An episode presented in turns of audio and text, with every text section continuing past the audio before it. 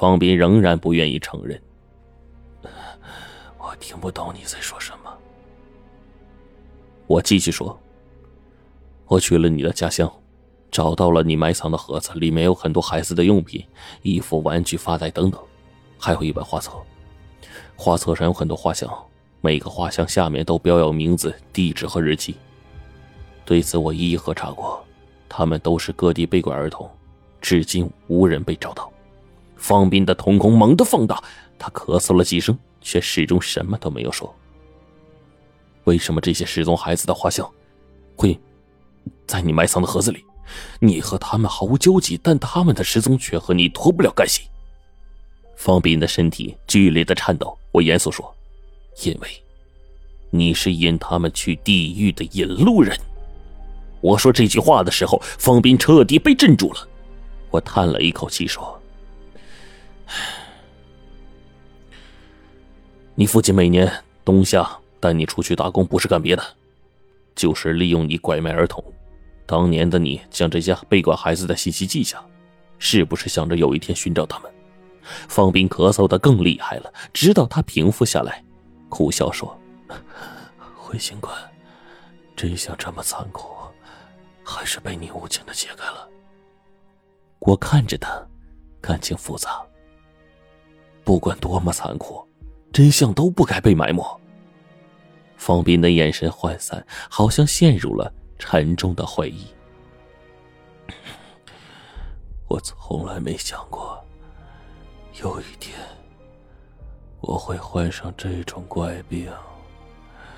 我想，这是老天对于我曾经犯下的罪恶的惩罚吧。我爹，我爹带我进城，让我去找陌生孩子。谎称自己迷路了，让他们给我指路。那些孩子对我没有戒心，于是，于是，方斌闭上眼睛，好半天才重新开口。从那时起。我就成了我爹的诱饵，帮他引诱落单的孩子。这期间，我也试图救过他们，但是被我爹发现，差点把我打死。之后，我学乖了，偷偷记下那家那些孩子的名字。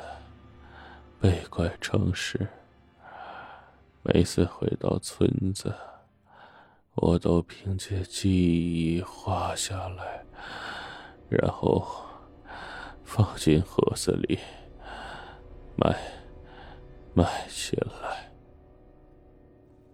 那年冬天，我遇到了七岁的佳佳，她对我很好。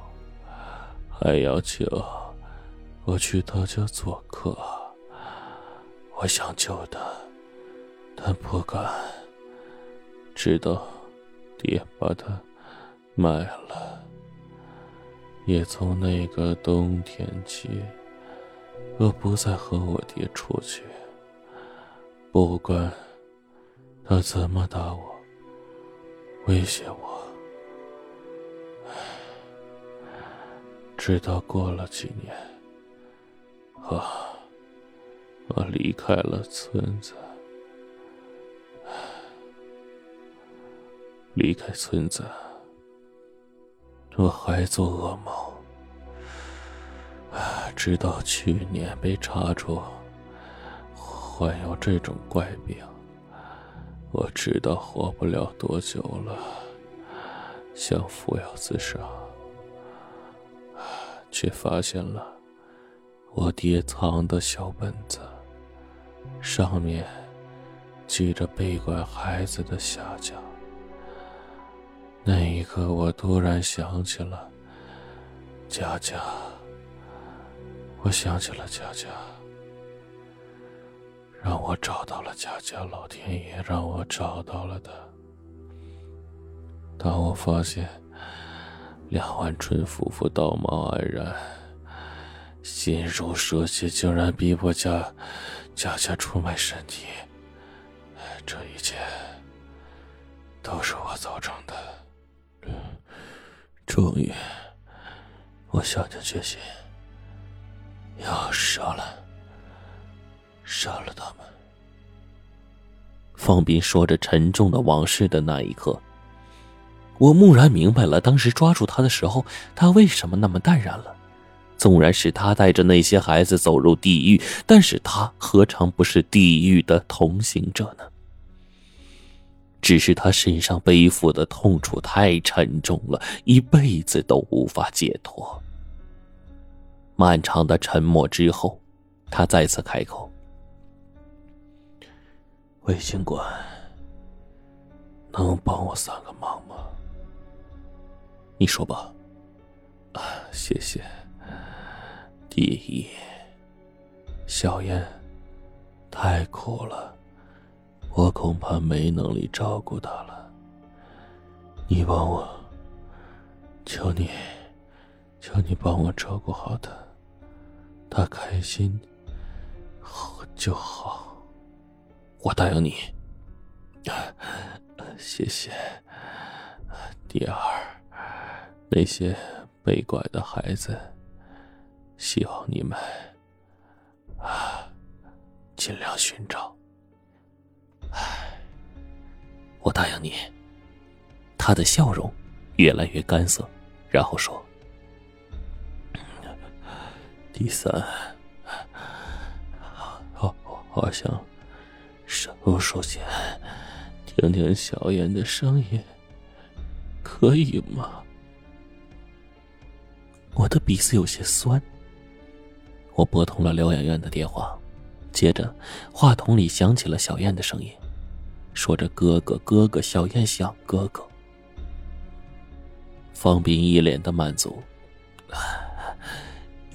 小燕，过两天哥哥去看你啊。你听话，听院长、护士还有魏警官的话。梁小燕说：“小燕最听话了。”方斌几乎是气若游丝，但仍然说：“ 哥哥想听小燕唱歌，好吗？”小燕说：“好。”小燕会唱歌，小燕会唱歌。方斌笑了笑说：“ 那，那你就唱个丢手绢吧。”梁小燕听话的唱了起来：“丢呀，丢呀，丢手绢轻轻的放在小朋友的后面。”大家不要告诉他，快点，快点，捉住他！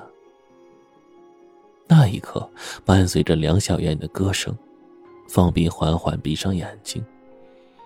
接着，监视器的心跳数字骤然变成了零，波动的心电图也画成了一条直线，然后，就是刺耳的“嘟”的声音。这个时候，医生和护士也推门进来，我的鼻子一酸，隐没了眼角的泪，默默的说：“你安息吧，天堂里面没有罪恶和救赎了，你也不用那么痛苦了。你放心，我答应你的，一定做到。”